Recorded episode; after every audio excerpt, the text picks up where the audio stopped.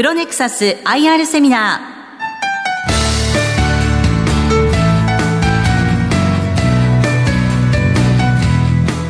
ー。この番組は証券コード7893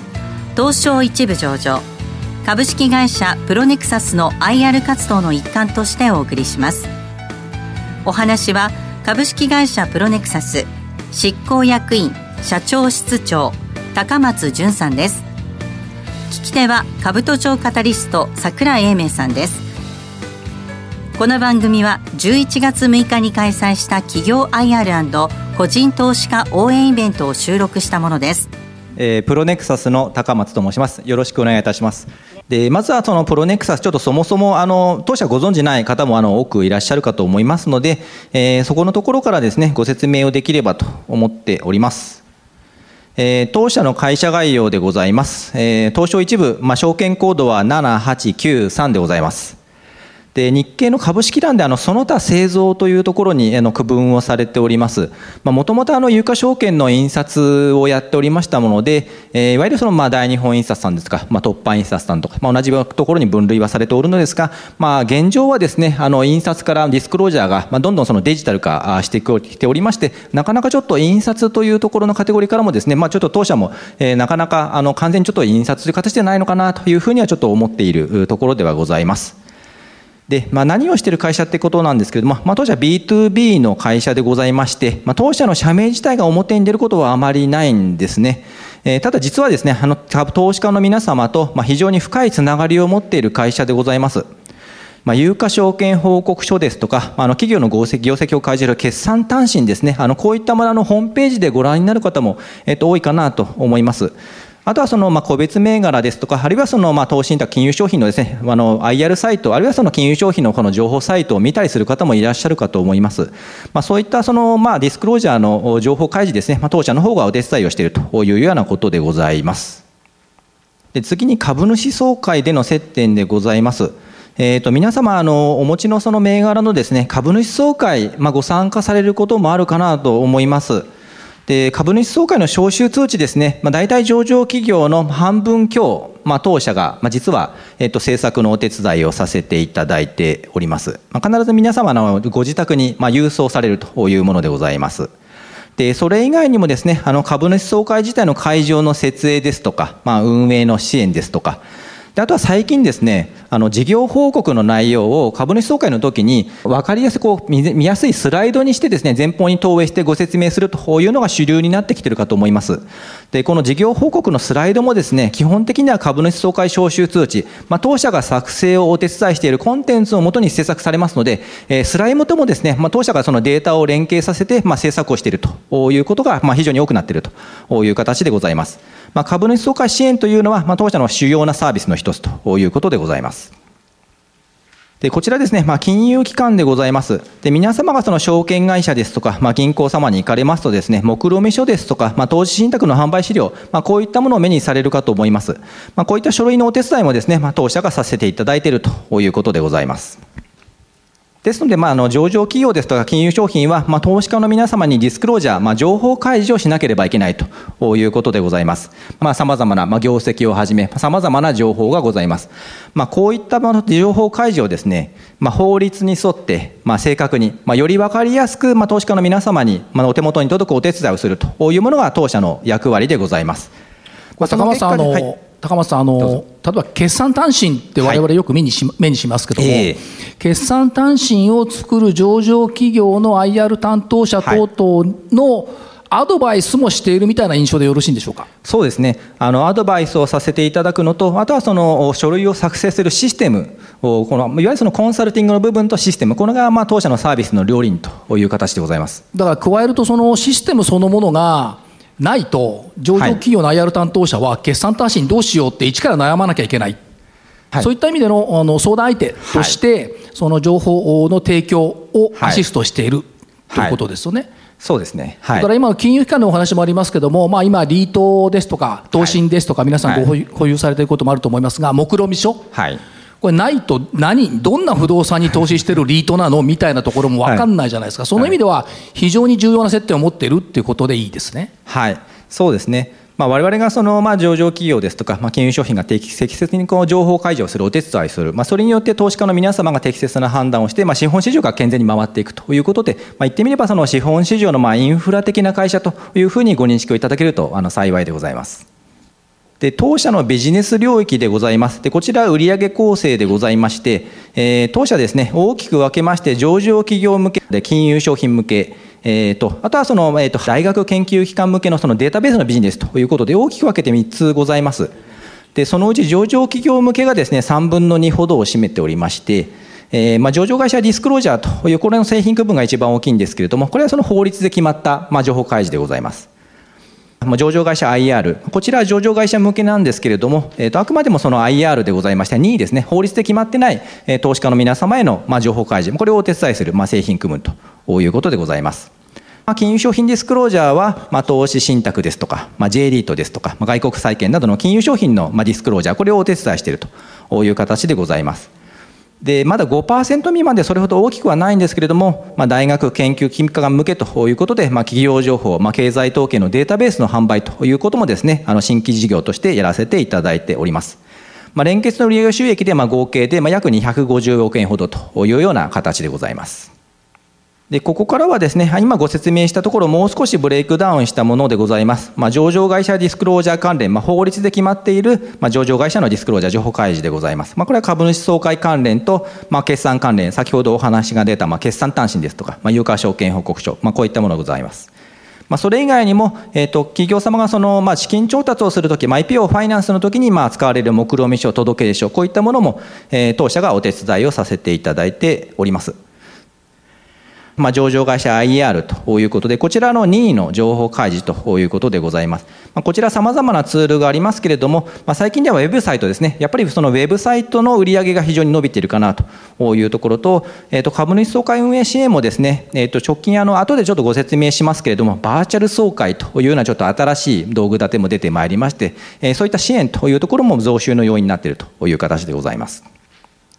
で続いて金融商品向けと、まあ、大学研究機関向けということでございます。まあ、投資信託ですとか、まあ、J リート、外国投資、外国会社のですね、まあ、の、まあ、ディスクロージャー、まあ、届出書、目論無書、まあ、運用報告書、まあ、こういったところをお手伝いをさせていただいております。まあ、皆様も個別銘柄だけでなくてですね、あの投資信託、まあ、こちらの方にもあの資金向けられている方もいらっしゃるのかなと思います。えそうするとあの目論見書ですとか、まあ、運用報告書、まあ、お手元でご覧になっているかなと思いますけれどもそれはあの当社があのかなりの割合ですねお手伝いをしているということでご理解いただければと思います。で最後はデータベースでございます。でこちらはですね、えっと、企業情報データベースと、まあ、経済統計、あとはファイナンスのデータベースというものがありまして、えー、昔、一番昔からやってるのはですね、あの上場企業のその企業情報データベースでございます。でこちらはですね、まあ、上場企業が開示した60年分の、えー、有価証券報告書、これはそのデータベースに収録をしておりまして、えー、これほどの大量のですね、昔からのデータを収録しているのは、まあ、プロネクサスのデータベースしかないかなというところでございます。実際にその皆様がその目に触れる機会というと、えー、と当社のですねこの EOL というデータベースなんですが、えー、と日本全国のですね主要大学にはあの図書館にえー、とかなりの割合入っておりますので、えーまあ、図書館大学の図書館をご利用にされる方ですねあの当社のデータベースをまあご利用いただいていることがあるかもしれません。で続いてプロネクサス、まあ、当社の強みについてもご説明をしていければということでございます。え当社の取扱い製品にはですね、法律で義務付けられた書類が非常に多くございまして、まあ、その中にはですね、決算単身ですとか、インサイダー情報も含むものもございます。で従いましてですね記載のミスがちょっと許されないというところと、まあ、機密情報を守り抜く体制というところと、まあ、高品質、まあ、かつ堪能期が求められるというところでございます。まあ、決算ですね、これから締め切りが あの必ず設けられておりまして、まあ、やっぱりその決算の開示発表の日までに必ずちょっとやり遂げなければいけないというところと、まあ、有価証券報告書も締め切りがございますし、えー、株主総会もですね、まあ、招集通知、まあ、送ってしまいますので、これ株主総会の日を後から変えると、間に合いから変えるというわけにはいきませんので、やっぱりですね、この日程管理というところが非常に重要なあ要素でございます。でこのため当社はですね5つのプロフェッショナルサービスというものを提供をしておりますこのなの中身についてですねちょっとかいつまんでご紹介できればということでございますでまずはじめは情報提供とアドバイスということでございまして、まあ、当社はですね、会社法、まあ、金融商品取引法の専門スタッフ、えこれをそ80名ほど抱えさせていただいておりまして、お客様へのアドバイスですとか、えあるいはそのセミナー、手引き書の提供ということをさせていただいております。で2点目がシステムサービスでございます。で2001年にですね、えーとまあ、決算開示の電子化というものが行われまして、えーまあ、現在ですね、えーと、有価証券報告書あるいはその決算端子は XBRL という専門の言語を使って、えー、提出をする必要がございます。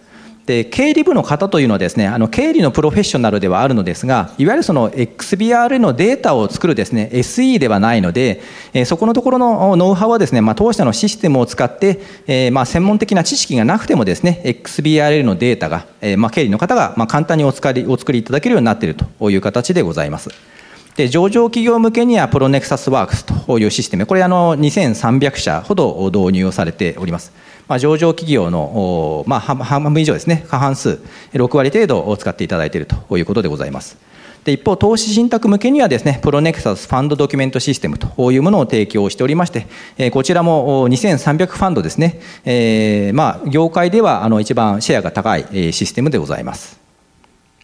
で3つ目がお客様の情報保護でございます。でお客様からですね、まあ、当社は先ほど申し上げました通り、開示されている前の機密情報、これをちょっとお預かりしている立場でございます。でその機密情報を守るためにですね、まあ、地震や災害に強いまあデータセンターというものを持っているというところと、あとはその実際にデータを取り扱う社員の教育というところも非常に重要な要素でございまして、まあ、継続的な教育と、あとはその厳格なデータ監視体制によりましてですね、機密情報を守り抜いているという形でございます。まあ、これはそのお客様の信頼の原動力というところで地味ではあるんですけれども、まあ、当社にとっては極めて重要な要素でございます。で4点目が実務のサポートでございます。で開示書類を作成する過程ではですね、まあ、システム操作も含めましてさまざまなご質問をお客様からいただきます。で当社そのためにですね、まあ、お客様専用のコールセンターも自前で設置をして、まあ、運用しております。でまた専門知識を持った公正高越スタッフがですねお客様の正しい、ま、開示書類作りをバックヤードで支えているという形でございます。まあ、例えばですね、あの、招集通知の、まあ、役員選任の議案とかでですね、あの、お名前が間違っていたりするとですね、なんか違う方をなんか選任してるみたいな、あの、形になってしまいますので、やっぱりそういったところは非常にデリケートでございますし、えー、やっぱり売上売上利益をその決算開示するわけでございますので、ちょっとその数字が間違っていると、やっぱり違ったその決算情報を開示してしまうという形になりますので、まあ、そういったところは、まあ、当社のプロフェッショナルのサポートというところが非常に重要であるというふうに思っております。間違いの許されない作業っていうのは、大変ですよね。やっぱりですねあのよくその、まあ、書店で売ってるような本とかですねあの一番後ろの奥付きのところを見ると「まあ、乱調楽調はお取り替えいたします」って、まあ、あの間違ってることもあるかもしれないけどその時はあの交換するので許してねっていうのが基本的な印刷のカルチャーなんですけれどもやっぱ当社が作ってるような招集通知ですとか印刷当社の印刷物についてはそういったことが許されないという非常にあのデリケートな特性がございます、まあ、書籍だったら増刷の時に変えますとかねあるんですけどね、これ変えられないですもんね。そうですね。相当事前のチェックは綿密にしていかないといけない。それはやっぱり、えー、御社のところの特性強み、はい、ということですね。そうですね、まあ、ですので、まあ、あのデータを作成する会社ですとかあるいはその印刷会社っていうのはまあたくさんあると思うんですけれどもやっぱりその当社が扱っているのはディスクロージャーの印刷物、まあ、こう制作物、まあ、こういったものを、えー、お願いできる、まあ、会社というのは、まあ、限られているというのはあるかと思います。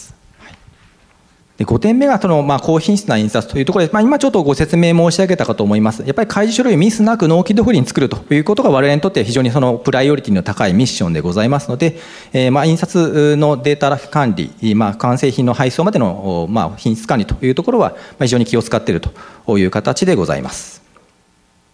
え当社の顧客基盤でございます。え当社 B2B の会社でございまして、まあ、上場会社約2300社、これを中心といたしまして、IPO を目指す企業、あるいはその投資信託の運用会社、まあ、J リート関連、データベースを使っていただいているまあ大学、研究機関等ですね、約4000社の有料企業がですね、まあ、お客様基盤という形でございまして、これは当社の強みの一つでございます。まあ、言い換えますとですね、まあ、貸し倒れ引き換え金はあんまりこう積む必要が心配が少ないですね、まあ、お客様有料なお客様を多数抱えている、まあ、会社ということでご理解いただいてもよろしいかと思っております。これはあの当社の大きな資産でございます。でマーケットシェアとリピート率でございます。で上場会社における、まあ、シェアとリピート率を示したものでございまして、えーまあ、約3800社近くある、まあ、上場企業の約6割が、まあ、当社のお客様という形でございます。でそのお客様がですね当社サービスを継続する、まあ、リピート率と、まあ、当社では呼んでおるんですけどもこれが97%ということでですね、まあ、基本的にあの毎年毎年、まあ、継続的に、まあ、株主総会関連ですとか、えー、決算関連のお仕事を頂戴しているということでございます。シェア60%ということは、当然ながら日本で1位ということでいいかいいですね。えー、とそうですねあの基本的には当社が一番高いシェアをあの持っていると、申し上げてよろしいかと思います。はいでまあ、でそのレピート率が高いというところ、まあ、若干補足を申し上げますと、やはりその決算情報でございますね、大体あの決算端子でも有価証券報告書でも、まあ、前期、当期でこう比較になっていて、やっぱ前年のデータを引き継ぐ必要があると。いうところがございます。やっぱりそういった可年度のそのデータの蓄積というものを、まあ、システムサービスを提供することによって、まあ、当然ながらその前期の数値とは、まあ、当社あらかじめそのお客様にこう入力された状態でご提供しますので、やっぱりそういったところはリピートをいただくお客様のメリットにつながっているのかなと思います。え、続いて投資信託 J リートの市場シェアでございます。え、投信会社は全部であの80社以上、えー、とあるんですけれども、そのうち約60社、まあ、約7割のお客様と取引をさせていただいております。で J リートについてはですね、ま、9割以上のお客様に当社サービスをまご利用いただいておりまして、こちらの方はですね、ま、J リートの市場が創設されてから、これ圧倒的なシェアを維持しているという形でございます。当社のこれからのまあ成長戦略、これからの方向性というところを一部ご説明できればと思っております。で、一つ目の成長要因はですね、えっと、市場の拡大と、まあ、開示の強化による、まあ、受注量の増加でございます。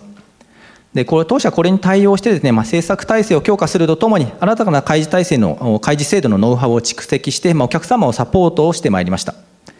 で2つ目の要因は、まあ、開示の質の向上でございます具体的にはですね開示書類のカラー化、まあ、招集通知がですねだんだんカラーになってきたなというのは皆さんお感じじゃないかなと思いますあとはその開示データのコード化これ先ほど申し上げた XBRA というデータで出さないといけないと、まあ、こういう話でございますあとはその英文の開示ですとか、あとはその WebIR、ウェブサイトでこの情報を出していくと、まあ、こういった重要の拡大ということが挙げられます。で、3つ目の要因はですね、これあのよく聞く言葉ですけれども、働き方改革でございます。で上場企業の経理部門ですとか、まあ、総務部門の皆様ですね、まあ、決算開示とか株主総会の時には、まあ、激務が当然というふうに見られていましたけれども、現在ですね、この分野においても労働時間の短縮が強く求められているということでございますえ。ディスクロージャーは強化される。えーまあ、データをコード化していろいろやらなきゃいけない。ただし、まあ、働き方改革で、えー、やっぱり労働時間は削減しないといけない。その一方ですね、企業の管理部門というのは基本的にコストセンターですね、そこにどんどんどんどん人を当てていくということは基本的にないものですから、限られた人員で、えーまあ、効率的にやらなければいけないと、まあ、こういったニーズが出てきたということでございます。で、これに対応してですね、まあ、当社はですね、非印刷分野、まあ、業務効率化を支援するサービスを、まあ、提供をしてまいりました。まあ、当社ですね、えー、とやっぱりもともとはまあ印刷会社だったんですけども、現在ですね、まあ、印刷以外、非印刷、ウェブですとかシステムですとか翻訳、データベース、こういった印刷ではないビジネスの方がまあ55%ということで、半分以上を占めるまでになってきているということでございます。この非印刷分野の成長というのが、まあ、当社のあのこれまでのまあ成長を支えてきたという形でございます。これあの電子化ですとか、はい、まあ、IT 化とかウェブ化っていうのは、はい、一歩早く御社進められていた印象があるんですが、はい、やっぱそっち見据えていたということでしょうか？そうですね、やはりその、まあ、当社はもともと株券から始まった会社でございまして、えー、株券やっぱり電子化されるというのが、やっぱり米国の先進事例を見ていて、これはもう明らかだなというふうに、やっぱり創業者、当時から感じておりました。えっと、今やっていることがそのままこう続くかどうかってやっぱそこに対する危機感というのは非常にあの強く持っていてやっぱり先手先手を打っていかないとやっぱり生き残れないとこの切迫感、まあ、あのというのはあったと思います。やっぱりその変化に対応して生き残っていく成長していくというのがまあ当社の創業以来の DNA だというふうに理解しております。はい、はい、ちょっと今起きている変化でございます。で開示書類の電子化今後さらに加速するというところと株主総会招集通の電子化というのもその一つなんですけれども、まあ、今般のコロナ禍を受けてですねデジタル化ウェブ化というのが想像以上に今あの進展をしています。えー、株主総会のオンライン化、まあ、すなわちバーチャル総会というものも始まっております。で当社はですねこうしたその環境変化にも的確に対応してですねちょっと持続的な成長をまあ実現してまいりたいということでございます。でさらなる環境変化に対応というところで今申し上げた招集通知の電子化とバーチャル総会でございます。で招集通知の電子化についてはですね今の株主総会招集通知あの皆様のご自宅に必ず郵送で全株主に届いてるんですけれどもこれをそのウェブ掲載に変える新たな制度というものがですね、まあ、数年内、まあ、おそらくなんですけれども2023年3月頃には導入される可能性がま高いというふうに我々は考えております。あの法改正自体はすでに制度成立をしておりまして、ま、それがいつ成功されるのかというのがまだ発表されてないという状況でございます。まあ、当社はこういった環境変化を見据えてですね、招集通知をスマートフォンで見るスマート招集サービスというものを開発をいたしまして、まあ、現在、まあ、190社以上のお客様に導入されさせていただいてですね、これはあの証券代行様の議決金交通サイトもサイトとも連携をしているという形でございます。で一方、バーチャル総会なんですけれども、まあ、これ、コロナ影響がありまして、まあ、株主総会会場になるべくちょっと来ないでくださいというようなものが昨年からありましてですね、まあ、それと対に対応する形で、えーまあ、いわゆるそのオンラインでも株主総会に参加できるバーチャル総会というものが今、広がってきている形でございます。で当社はですねもともとやっていた先ほどご説明したあの株主総会の会場の運営支援ですとかあるいはその映像の収録スライドの制作、まあ、こういったものと一体的にですね、え株主総会のオンライン配信のインフラというものも提供しておりましてバーチャル総会、まあ、これは当社にとってビジネスチャンスになっているという形でございます。まこのような形でですね社会の変化は新たなニーズをま当社にとってもたらすというふうに考えておりましてこれに的確に対応することによってま今後も成長ができるというふうに考えております。でもう1点がですねあのシステム BPO サービスでございます。で当社ですね開示書類作成の支援システムを提供しております。これ先ほどご説明したプロネクサスワークスでございます。でこのプロネクサスワークスの機能を拡大をしているというのが現在やっている取り組みでございまして、えー、プロネクサスワークスというのはこれ長く提供しているシステムでございまして言ってみればですねあの招集通知ですとか、まあ、決算短信ですとか、まあ、有価証券報告書を作成する、まあ、専用のワープロソフトみたいなものでございます。もともとはですねこのプロネクサスワークスに例えば、えっと、財務諸表の数字を入れていただくわけなんですけどもお客様はこう手入力されてたんですねで当社は今のオプションサービスを開発をしておりましてこれは連結会計システムですとかお客様が持っているさまざまな社内データからですねこう自動的に連携をしてプロネクサスワークスに反映をするシステムでございます。でさらにですね BPO サービスも拡大させていただいておりましてお客様の決算開示実務を、まあ、システムとその作業自体も含めてですね当社自身がこうまるっと請け負ってしまうというようなところまでサービスを拡大をさせていただいております。これ働き方改革と、まあ、アフターコロナっていう部分っていうのは、はい、やっぱり影響しているっていうことなんでそんなさっきのご説明もありましたけども、はい、そうですね。あのこのプロネクサスワークス、えーと、クラウドサービスでございまして、オンライン上で、えーまあ、あの開示書類が作れるということで当然これ開発した当初はコロナなんてことは考えてなかったんですけども今になってみればですねまさにそのオンラインでお客様が在宅で決算開示書類を作れるというようなことでございますので、えー、まあコロナを見据えたわけでは当時はなかったんですが、まあ、結果的にはまあ先手先手を打ったシステムになっていたというふうに思います。でもう一つこちら成長分野のウェブサービスでございます。でやっぱりですねあの IR がこうどんどんこの印刷物からウェブに移行していく中で IR のウェブサイト、まあ、コーポレートサイトを充実させるというニーズが非常に拡大しておりまして当社の売り上げも伸びております。でその中心となっているのが左下にありますあの EIR という、まあ、IR サイトの自動更新サービスでございましてこれあのお客様が決算単身を開示するとその決算単身が自動でホームページにも載るし財務ハイライトのグラフも公示にされるという、まあ、非常に便利なサービスでございましてこれあの今1000社以上に導入されています。これは非常にあのシェアの高いサービスです。このようなことでですね、えー、とやっぱりウェブサービスのウェブサービスの制作体制これを強化しなければいけないということで2013年に三井リンクスという会社をこれ持ち分法適用関連会社化いたしました。でさらに2019年にはレインボージャパンというウェブ制作会社を MA させていただきまして、えー、ウェブ制作体制強化を、ま、さらに評価しているという形でございます。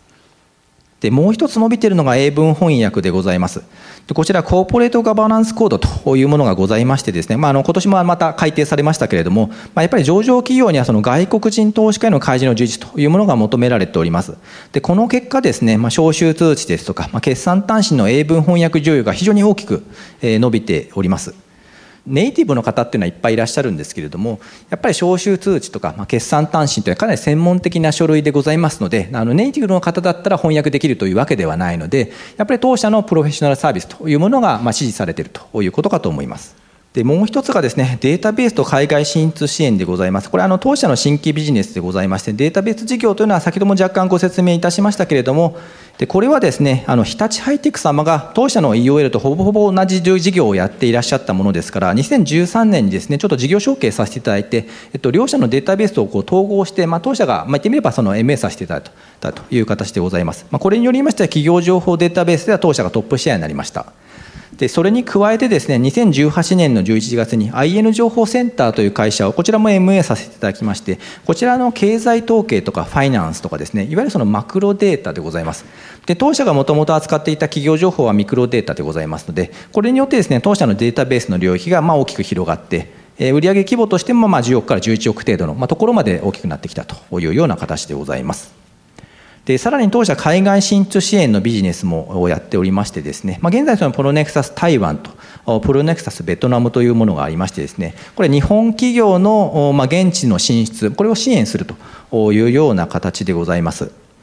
で、まあ、当社の既存の事業となんか関連がなさそうに思うんですけれども大体こういうですね現地法人を管理する担当部門というのはあの大体その企業によっては経理部になります、まあ、そうするとまあ当社が決算開示をお手伝いしているまあ経理部と顧客基盤が重なるんですね。やってるビジネスは全然違うんですけれどもお客様の基盤がまあ活用できるということでこの海外進出支援事業をまあ今行っているというような形でございます。でこのデータベース事業ですね。あのこれを新展開をしておりまして、まあ、当社ですねこのデータベースを活用したクイズメディア、まあ、問いこたというものをですねちょっと先般解説をさせていただきました。でこれはあのコンシューマー向けのですねちょっとあの楽しいあのサイトでございます。